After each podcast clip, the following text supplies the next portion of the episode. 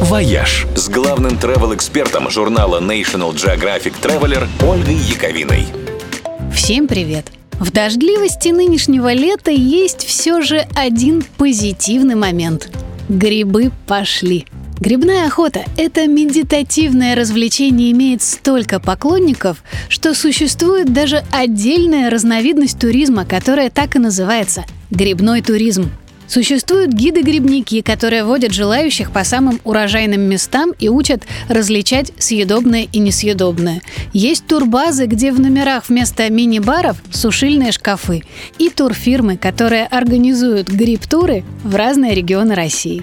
Стоимость лесной экскурсии зависит не только от ее продолжительности и сложности, но и от желаемого трофея. Поход за белыми, например, стоит дороже, чем охота на подосиновики или лисички. Но все равно это будет довольно бюджетный отдых. За границей же грибные путешествия обходятся куда дороже. Да-да, грибной туризм уважают не только в России и странах бывшего СССР. В Финляндии, например, сбор грибов – это почти национальный спорт. Жители Лапландии даже пытались законодательно запретить иностранцам топтать чужие поляны. В Италии и Франции тоже любят походы за грибами, но исключительно за трюфелями, охота на которые азартное и весьма дорогостоящее развлечение с использованием собак и даже специально обученных свинок.